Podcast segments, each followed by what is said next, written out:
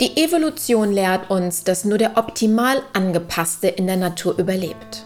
Doch wie angepasst müssen und dürfen wir Menschen in unserem Geist sein, damit Menschlichkeit wieder Einzug hält in Unternehmen und in unser Verhalten?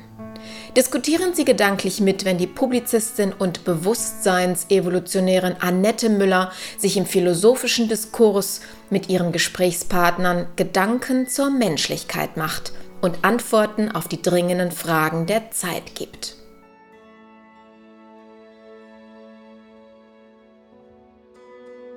Herzlich willkommen zu unserer heutigen Podcast-Folge Gedanken zur Menschlichkeit. Heute geht es um das Thema Entscheidungen. Was befähigt uns, Entscheidungen zu treffen bzw. andere für uns entscheiden zu lassen? Falk, was sagst du dazu?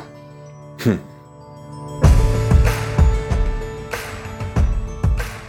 Ja, schwer zu sagen.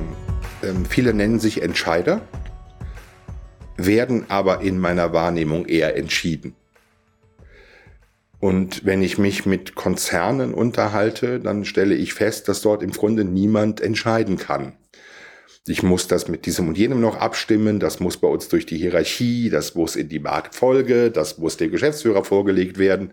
Also viele können einfach nicht entscheiden. Ähm, viele wollen auch nicht entscheiden. Ich erlebe auch, dass viele Unternehmen Berater engagieren, um nachher einen zu haben, der schuld ist an der Fehlentscheidung ähm, oder wo ich die Verantwortung hinschieben kann. Also es scheint so zu sein, dass Entscheidungen vielen Menschen schwer fallen. Ich kann mir aber nicht erklären, warum. Das mag aber an meinem Mindset liegen. Ich entscheide gerne. Ich entscheide mich auch manchmal nicht zu entscheiden. Das ist dann auch okay. Aber irgendwo eine Entscheidung treffe ich. Ich treffe aber immer und immer öfter auf Menschen, die eben wirklich gar nichts entscheiden, die wie so eine Amöbe durch die Gesellschaft treiben und wo ich dann den Eindruck habe, naja, ähm, kommen aber irgendwie auch zurecht und überleben trotzdem. Ähm, vielleicht muss man auch gar nichts entscheiden. Ja, vielleicht ist es nicht, vielleicht meinst du damit nicht, nicht so sehr entscheiden, das heißt ja, gehe ich links oder rechts, sondern eben eher dann keine Stellung beziehen, weil man sich eben nicht entscheiden kann für die eine oder die andere Sichtweise. Ne? Also das ist auch, auch vielleicht möglich. Ähm, für mich beginnt die Fähigkeit zu entscheiden im Kinderzimmer.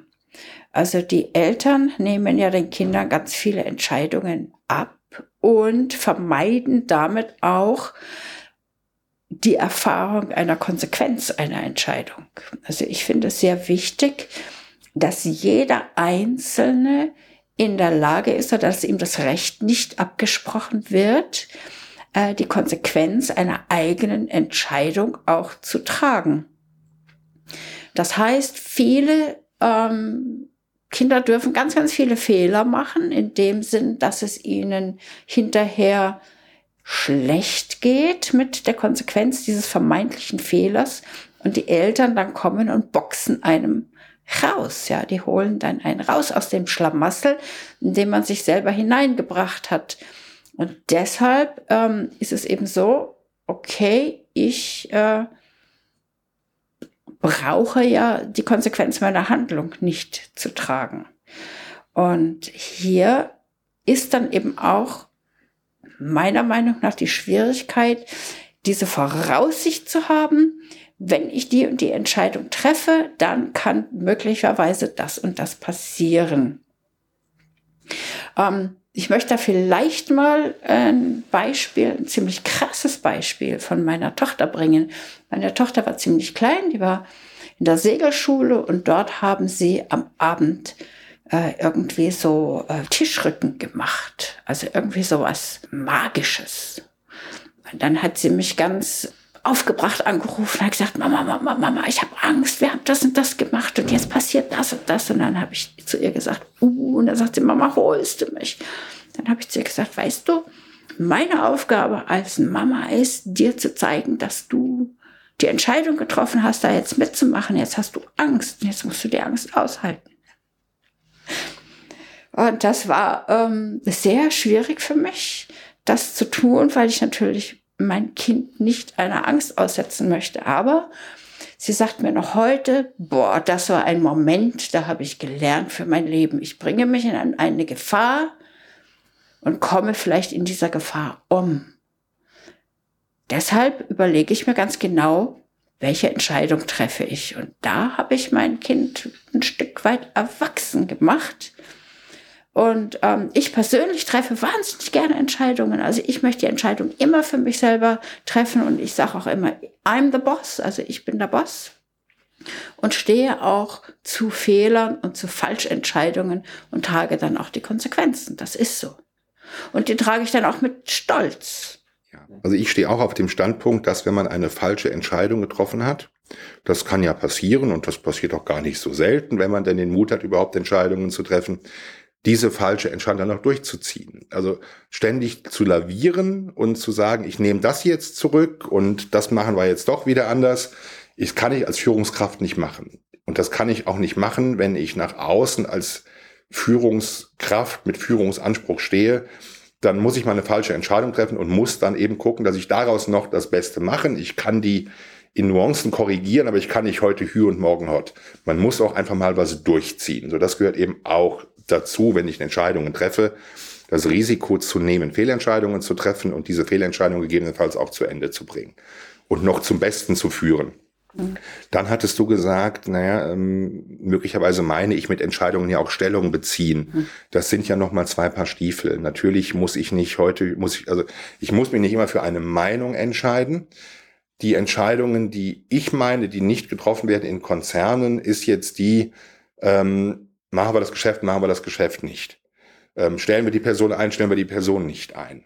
Ähm, nehmen wir den Auftrag an, nehmen wir den Auftrag nicht an. Das sind ganz klare digitale Entscheidungen, ja oder nein. Und wenn ich ja sage, habe ich vielleicht noch Nuancen, wo ich verhandeln kann, ja, unter diesen Umständen. Aber das ist total digital und daran scheitern eben viele. Daran scheitern viele, weil sie die Kompetenz einfach nicht haben. Natürlich kann nicht der fünfte Sachbearbeiter in der achten Hierarchiestufe etwas über Millionenbeträge entscheiden. Das muss dann vielleicht der Prokurist oder der CEO tun. Das verstehe ich, nervt mich aber, wenn ich an solchen Personen gerate. Aber das ist zumindest nachvollziehbar. Ähm, aber viele CEOs entscheiden eben auch nicht. Und da komme ich zurück auf dein Thema Kinderzimmer. Haben wir nicht auch systematisch das Treffen von Entscheidungen verlernt, weil Eltern immer nur noch ein Kind bekommen? Wir haben Thema Helikoptereltern, wir haben das Thema Kinder müssen behütet und beschützt werden und die dürfen eben keiner Gefahr ausgesetzt sein. Das, was du jetzt schilderst, dürfte ja bei ganz vielen Menschen das Gefühl Rabenmutter auslösen, weil die einen ganz anderen Behütungsinstinkt haben.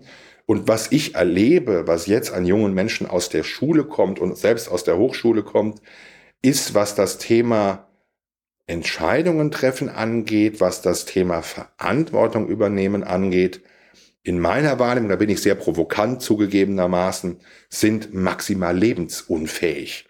Die haben nie gelernt, ähm, an ihren Mann zu stehen, sich mal durchzusetzen, mal auf die Nase zu fallen. Die wurden immer behütet und bekuschelt, waren immer das einzige Kind. Die haben entschieden, wo die Eltern in Urlaub hinfahren. Ähm, die haben entschieden, was im Kühlschrank ist. Die haben entschieden, ähm, wie die Eltern zu leben haben. Und man hat das alles mitgemacht, das ist ja mein Kind und das muss es besser haben. Und diese ganze Betüddelung ähm, macht uns derart unselbstständig, dass aus meiner Sicht sogar eine krassierende Angst vor Entscheidungen vorherrscht. Und jetzt kommen diese ganzen Leute in die Unternehmen ähm, und damit werden ganze Kollektive zu diesen Amöbenschwärmen. Da bin ich ganz bei dir. Ja, ist richtig. Also äh, zur Rabenmutter den Titel, den trage ich mit Stolz. Aus meinem Kind ist ein wunderbarer junger Erwachsener geworden. Ganz toll. Das muss ich sagen, das war richtig gut. Und sie sagt eben auch, das war richtig gut. Wir haben ein ganz tolles Verhältnis und wir haben ähm, auch klare Strukturen gehabt. Wer entscheidet was? Und äh, ganz klar, dass ich ich bin Mutter, das ist meine Aufgabe, das ist meine Pflicht. Und ähm, da kann ich nicht deine Freundin sein, die dir zum Beispiel dann alles nachsieht, sondern ähm, ich erledige meine Aufgabe hier als Erziehungsperson Berechtigte, also nicht nur Berechtigte, sondern eben Erziehungspflichtige. Und das war super. Also die ist sehr begehrt. ja, also Erziehung heißt ja auch nicht großziehen, sondern für das Leben ertüchtigen. So, und dazu gehört eben auch, dass man mal Fehler macht. Und ich erinnere mich auch mit Freude an meine Kindheit. Ähm, ich durfte sehr viel. Also der Videorekorder war damals teuer. Ich durfte aber daran rumspielen und die Knöpfe drücken wird schon irgendwie gut gehen. Und man hat mir das gesagt, probier's doch einfach mal. Ich durfte extrem viel. Meine Eltern hatten keine Angst, dass ich was kaputt mache. Gut, und wenn ich es kaputt gemacht habe, dann bin ich halt mal geschimpft worden, aber ich hatte da eine 1 zu 1 Reaktion. Ähm, ich bin da eben einerseits sehr behütet aufgewachsen, weil ich immer wusste, ich kann mich auf meine Eltern verlassen und das ist ja das Wichtige an der Erziehung. Aber man hat mich eben auch meine Fehler machen lassen. Ich hatte sehr viele Freiräume, ich durfte mich ausprobieren. Das hat mich ein Stück weit auch zu dem Menschen gemacht, der ich heute bin. Und ich habe den Eindruck, wir erziehen unsere Kinder heute eher zu einer Lebensuntüchtigkeit, was dann eben kumuliert in dem Thema, ich entscheide nicht. Und ähm, das geht ja auch weiter mit, mit Work-Life-Balance, mit Umgang mit Hierarchien. Also ich trage auch keine Konflikte mehr aus. Ähm, ich muss mich überall wohlfühlen können. Also viele haben ja den Eindruck, das Arbeitsleben und das Familienleben müsste so harmonisch sein wie im Mutterleib. Ja, die Nabelschnur ernährt mich und ähm, alle müssen sich um mich kümmern und ich bin der Mittelpunkt der Welt. Ähm, und wenn es mir nicht gut geht, dann darf das alles so nicht sein. Ähm, und das ist schon extrem nervig und das ist natürlich ein Erziehungsversagen. Ja.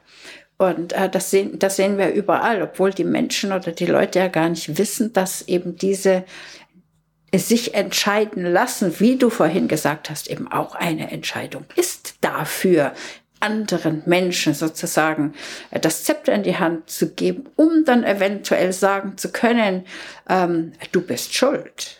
Ja. Also ähm, ich habe das sehr schmerzhaft selbst erlebt mit dem äh, Vater meiner Tochter, der eben leidenschaftlicher Skiläufer war. Äh, der ist ja leider schon verstorben. Und ähm, er hat sozusagen mich dazu, äh, man kann jetzt nicht sagen gezwungen, aber massiv lange überredet, an meinem ersten Tag auf Skier nachmittags um 16.30 Uhr dann diesen einen Berg doch noch mit runterzufahren, weil ich das ja ganz sicher schaffe. Und dann habe ich mir gedacht, okay, ich gebe jetzt auf, aber wenn mir was passiert, du bist schuld. und dann ist mir auch was passiert. Also ich habe ein kaputtes Knie und du bist schuld. Was hilft mir das? Gar nichts. Aber ich habe daraus schmerzlich gelernt, es ist meine Entscheidung. Es hilft mir nichts, irgendjemandem anderen die Schuld zu geben. Ja, sondern da muss ich mich wirklich an die eigene Nase fassen und muss sagen, musst für dich einstehen und da musst du dann darum kämpfen, hier zum Beispiel nicht mitzumachen bei diesem Gruppenzwang oder nicht mitzumachen, wenn dein Partner irgendetwas von dir verlangt oder nicht mitzumachen bei einer Aktion, nicht mitzumachen bei einem Trend, sondern einfach, das halte ich für richtig. Da bin ich jetzt der Mittelpunkt der Erde, denn wenn ich nicht mehr bin, gibt es meinen Mittelpunkt der Erde auch nicht mehr. Das heißt, ich muss für mich einstehen. Und das ist eben ganz wichtig. Das ist etwas, was mich jetzt auch gelehrt hat, Entscheidungen zu treffen und zu diesen zu stehen. Definitiv. Entscheidungen treffen heißt immer auch, etwas mitmachen oder nicht mitmachen. Und vor allen Dingen heißt es, mit der Konsequenz zu leben. So, und wir haben bei Fridays for Future erlebt, dass ja immer mehr Leute auch sagen, oh, da ist der Gruppendruck so groß, wenn ich da nicht mitmache am Freitag, werde ich in der Schule gemobbt. Das ist aber eine bewusste Entscheidung zu sagen, ich sehe das anders als ihr, ich bleibe jetzt hier sitzen. Und ich finde schon, dass wir unsere Kinder und insgesamt die Gesellschaft zu mehr Mut erziehen müssen, wirklich Entscheidungen zu treffen. Und dann bin ich doch bei dem Thema auch Meinungen und Stellungnahmen einzunehmen, ähm, für etwas einzustehen ähm, das haben wir nämlich in der Tat auch systematisch verlernt. Und das hat was mit Durchsetzungskraft zu tun. Ich bin in der Grundschule, ähm, ich weiß gar nicht mehr, was der Auslöser war, ähm, ist ja relativ lange her, ähm, mal verprügelt worden. Ähm, und da sind jetzt die ganze Klasse auf mich losgegangen. Und gut, ich war vielleicht immer auch ein Sonderling, bin ich ja auch noch heute, deswegen sitze ich ja auch hier. Ähm, also es wird schon einen Grund gegeben haben. Jedenfalls ging die ganze Klasse auf mich los. Und ich kam dann nach Hause und war dann schon etwas ramponiert, um nicht zu sagen grün und blau geschlagen. Und da haben meine Eltern nicht gesagt, wir gehen morgen zum Lehrer und dann machen wir mal den Lehrer rund und verletzte Aufsichtspflicht, ähm, sondern meine Eltern haben gesagt, pass mal auf, mein Junge, wenn du geschlagen wirst, dann versuch doch nicht allen 20 hinterher zu rennen, nimm dir einen vor, am besten den Redelsführer, den prügelst du in Grund und Boden und dann hören die anderen 19 auch auf. Am nächsten Morgen ging das gleiche Spiel wieder los. Ich habe mir einen geschnappt, habe den grün und blau geschlagen, fortan war Ruhe. Man hat mich dort gelernt, mich durchzusetzen und eben auch Mut zu haben und einzustehen. Und die Aussage war auch ganz klar, ja, du wirst Schläge einstecken, ja, du wirst wieder ramponiert sein, aber du wirst danach eine andere Form von Respekt haben. Und das war für mich eine ganz wichtige Lektion, eben zu sagen, setz dich gefälligst durch, halt nicht die andere Wange hin, werde nicht zum Opfer, stehe zu deinen Entscheidungen, such dir in dem Falle einen aus, den du grün und blau schlägst, übertragen auf Unternehmen heißt das, triff eine Entscheidung und dann wird die eben auch konsequent durchgezogen und manchmal eben auch mit dem Zusatz, koste es, was es wolle. Das hat mich gestellt und ich bin für diesen Erziehungstipp ähnlich dankbar wie deine Tochter äh, bei dem Thema, du musst jetzt mit der Angst leben, du hast dich entschieden, da mitzumachen. Genau. Taktische Kriegsführung, äh, Exempel statuieren. Ja, also da tauchen ganz, ganz viele Bilder bei mir auf. Ich bin gespannt, was wir hier für Kommentare bekommen unter dieser Podcast-Folge. Also ja? als Erziehungsratgeber wäre das Ding nicht eingehen. Wer weiß, wer weiß. Also ich meine, wer weiß. Also ich habe breite Schultern und ich weiß, dass eben auch wenn ich so etwas sage, mir sehr viele Eltern auch sagen, boah, das ist ja wunderbar, dass du das aussprichst, weil ich hätte mich nicht getraut, das auszusprechen. Aber im Geheimen denke ich auch so wie du, weil wir sind ja gezwungen, wir werden ja gezwungen, hier die Guten zu sein. Ja, also immer gut und gutmütig und eben bloß keine Streitkultur Kultur pflegen, sich bloß nicht durchsetzen wie du. Also ich höre da schon wieder ganz viele Stimmen, Gegenstimmen in meinem Kopf.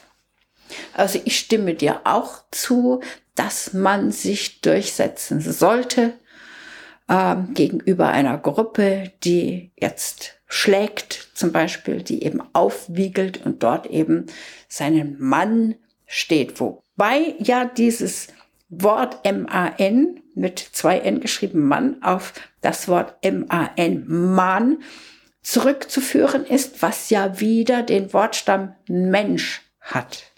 Ja, wir haben bestimmt auch sehr viele Frauen hier als Zuhörer in dem Podcast. Und äh, wenn ich also jetzt sage, den Mann stehen, meine ich damit eigentlich seinen Mensch zu stehen.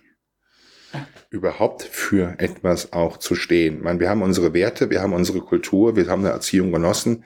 Ähm, und es hat auch Sinn, dafür zu streiten, weil im Konflikt ja vieles auch besser wird. Ähm, Konflikte sind ja nicht per se böse und Anpassungsfähigkeit ist eben nicht per se gut, sondern im Konflikt, in einer Dialektik, in einer Auseinandersetzung entsteht ja auch extrem viel Positives.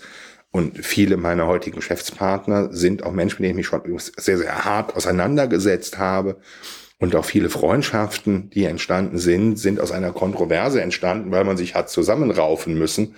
Und darüber hat man sich kennengelernt, man hat sich verstehen gelernt, man hat durch die Brille des anderen schauen gelernt. Das sorgt dann eben auch für ein anderes Commitment. Also ich finde Konflikte nicht nur extrem reinigend für eine Gesellschaft, sondern auch extrem weiterbringend und wertvoll. Und das wird uns eben abtrainiert. Frage ist jetzt, wie kriegen wir den Bogen wieder zu den Entscheidungen? Und da würde ich gerne einen Ansatz nochmal aufnehmen, den wir am Anfang hatten. Ähm, wir neigen auch dazu, aus lauter Wunsch, keine Fehler zu machen, aus lauter Wunsch der Anpassungsfähigkeit, des Commitments, der Teamfähigkeit, des Fitting, ähm, Entscheidungen eben auf andere zu delegieren. Und ich bin immer überrascht, wenn ich amerikanische Filme sehe oder auch deutsche, und dann sagt der General zu meinem Lieutenant, wir gehen rechts rum, auf meine Verantwortung. So, und dann frage ich mich immer, wenn die wirklich vom Kriegsgericht entstünden, dann würde ja trotzdem die Hierarchie eine Rolle spielen. Also der Spruch, ich übernehme die Verantwortung, ist ja eigentlich nur ein Placebo, weil am Ende muss irgendeiner für diese Entscheidung gerade stehen. So, und das wird leider irgendwie unterschätzt. Und jeder sieht nur zu, hoffentlich bin ich das nicht. Hoffentlich lande ich nicht vom Kriegskrieg. Hoffentlich muss ich mich nicht rechtfertigen. Also eine, was ja zu einer maximalen Distanz zur eigenen Tätigkeit führt, sowohl im Privatleben als auch im Unternehmen. Also ich finde, nicht entscheiden heißt auch, sich zu entfremden von seiner eigenen Tätigkeit. Und das finde ich ein wahnsinniges Dilemma auch für Menschen. Wenn ich nichts mehr entscheiden kann und für nichts mehr verantwortlich bin, dann bin ich doch ganz am Ende des Tages auch irgendwie überflüssig oder nur noch ausführend. Dann bin ich zumindest nicht wichtig. Aber der Wunsch nach Wichtigkeit, der treibt uns Menschen doch an. Und genau dieser Wunsch nach Wichtigkeit ist doch auch das, wenn ich von Helikopterneltern rede. Du bist mein Kind, ich kümmere mich um dich, ich behüte dich, ich beschütze dich, ich ziehe dich groß. Dann ist das nicht entscheidend eigentlich das krasse Gegenteil von dem, was uns beigebracht worden ist. Und das finde ich einen ziemlich harten Widerspruch. Ja, das sehe ich auch so, dass eine falsche Wichtigkeit, die da entsteht, ne? durch dieses Überbehüten, weil das Kind fühlt sich ja wichtig, aber eben nicht indem es sich selbst spiegelt, sondern indem es die Wichtigkeit von den Eltern zugetragen bekommt und nicht durch das eigene, durch die eigene Selbstreflexion und auch nicht in Reflexion zu einem weiteren Umfeld. Und das schafft natürlich auch sehr viele äh, narzisstische Störungen, mit denen wir ja immer mehr und mehr konfrontiert werden. Da mag ja was dran sein. Also das Kind wird wichtig gemacht durch die Aufmerksamkeit seiner Eltern und hat aber dadurch nicht gelernt, sich selbst wichtig zu nehmen und Selbstvertrauen zu haben und kann deswegen mit dieser Entkopplung und Entfremdung im späteren Leben durch eigene mangelnde Entscheidungen ähm, dann hinzunehmen. Ein ganz interessanten Aspekt, den habe ich so noch nie gesehen. Ähm, ein ganz interessanter Impuls. Wer gibt uns denn eigentlich die Wichtigkeit oder in Bezug auf Entscheidungen nennen wir es mal Relevanz? Und wenn ich nicht gelernt habe, meine eigene Relevanz in mir selber zu finden und auf Basis meiner eigenen Selbstreflexion und Relevanz dann Entscheidungen zu treffen, werde ich genau zu dieser Amöbe, die ich am Anfang beschrieben habe. Genau, dann geht man in die Politik. Weil da findet man dann die Wichtigkeit. Ne? Ja, du findest, du, ja, du findest eher eine Form der Anerkennung und ein gewisses Suchtpotenzial, ja. weil du eine vermeintliche Macht hast. So ist es. Ähm, als jemand, der das 20 Jahre gemacht hat, bestreite ich, dass diese Macht objektiv ist und ich bestreite auch, dass Politik, ähm, zumindest der Großteil der Politiker, auch nicht selbstbestimmt entscheidet, sondern auch da sind Kollektive, Fraktionen, Parteien, Gliederungen, Ausschüsse relevant. Also äh, bitte die Politik nicht glorifizieren, das sind auch nur Menschen ähm, das war keine Glorifizierung, das war eine Kritik. Ja, und, und auch die würde ich zurückweisen, weil ähm, also es gibt ja die Aussage, Politik ist ähm, ein Querschnitt der Gesellschaft und soll auch Querschnitt der Bevölkerung sein. Finde ich persönlich ganz schrecklich, weil ich lieber von einer Elite regiert werden würde als vom kollektiven Mittelmaß. Aber da Politik nun mal eben Querschnitt der Bevölkerung sein soll, ist sie nicht besser oder schlechter als die Gesamtgesellschaft. Jedes Volk hat die Politiker, die es verdient. So ist es. Es hat ja schließlich die Entscheidung getroffen. Ne? Die Entscheidung getroffen, die oder die Partei zu wählen oder nicht zu wählen. Da sind wir dann wieder bei den Konsequenzen. Aber die können wir unmöglich überblicken, weil es eben auch sehr viel äh, vor der Wahl gelogen wird, um eben Stimmen zu bekommen da gilt ja, dass viele sich entscheiden, nicht zu entscheiden. Ja. Ich finde auch das Thema Nichtwähler durchaus relevant und auch erheblich. Ähm, und ähm, aber auch eine bewusste Entscheidung. Ich finde es völlig legitim zu sagen, ich fühle mich von keiner Partei vertreten und ich entscheide mich bewusst nicht, was zwangsläufig dazu führt, dass die Sitzverteilung durch meine Nichtentscheidung analog derer besetzt wird, die sich eben entschieden haben. Also meine Nichtwahl führt bildet exakt das Ergebnis ab im Parlament der Summe aller, die gewählt haben. Ähm, und damit bin ich natürlich auch wiederum dann ähm, irgendwo Querschnitt. Aber ich habe eine Entscheidung getroffen. Und auch das ist eben legitim. Auch den Mut zu haben, eben mal nicht sich auf eine Seite zu stellen, kann ja Sinn haben. Ne? Und auch das hat aber Konsequenzen in Form von Mobbing, in Form von Kritik. Also die Schelte, du hast nicht gewählt, du hast nimmst unsere Demokratie nicht ernst, die gibt es ja auch. Und wenn du rechts wählst, dann kriegst du die Nazi-Keule. Und wenn du links wählst, dann bist du Kommunist. Und wenn du FDP wählst, dann bist du ein bourgeoiser Ausbeuter. Und so kann man die Reihe fortsetzen. Also jede Wahlentscheidung hat eine Konsequenz, wenn ich sie kommuniziere. Und auch das ist ja ein Aspekt von Entscheidungen. Mache ich sie transparent? Rede ich darüber, wie ich gewählt habe, wie ich die Entscheidung getroffen habe? Oder behalte ich eine Entscheidung für mich, weil das ist ja die nächste Ebene. Eine Entscheidung zu treffen ist das eine. Zu einer Entscheidung zu stehen ist das zweite. Und zu einer Entscheidung öffentlich zu stehen ist dann nochmal etwas anderes. Und ich finde, wir müssen auch diese Ebenen unterscheiden. Ja, ich würde mir Menschen wünschen, ja. die entscheiden und zu diesen Entscheidungen auch stehen und sie gegen Anfeindungen und andere Meinungen auch verteidigen, um dann in einen Diskurs zu kommen, der am Ende alle weiterbringt. Gut, das, äh, da, da ist, sind schon auch irgendwie die Konsequenzen abzuwägen. Denn was, welche Konsequenzen trägst du äh, mit deinen Entscheidungen, wenn du dazu stehst? Es sind eben viele, die Entscheidungen getroffen haben, um zu dem zu stehen, von dem sie wirklich überzeugt sind, sind erschossen worden, sind umgebracht worden, sind äh, ins Gefängnis gekommen. Also das ist nicht so einfach. Aber wir bewundern ja genau diese Menschen, die was entschieden haben. Ja. Ne, wenn ich jetzt sage, ähm, Graf Stauffenberg ist für seine Vaterlandsliebe und seinen Widerstand gegen das Naziregime erschossen worden und wird heute als Held verehrt. Gandhi hat es gewagt, ähm, gegen die herrschende Klasse anzutreten und Indien auch von den Engländern zu befreien und hat dafür die Konsequenz getragen. Und so lässt sich die Reihe fortsetzen. Ähm, die schwarzen Bewegungen in den USA, ähm, Nelson Mandela. Also wir verehren ja diese Menschen, die für etwas eingestanden sind, sich für etwas entschieden haben und dann eben die Konsequenzen getragen. Was finden wir toll. Ja, das Aber nicht jeder ist ja zum Held geboren, Nein. leider. Meiner Meinung nach sind wir alle zum Held geboren. Jeder Einzelne von uns.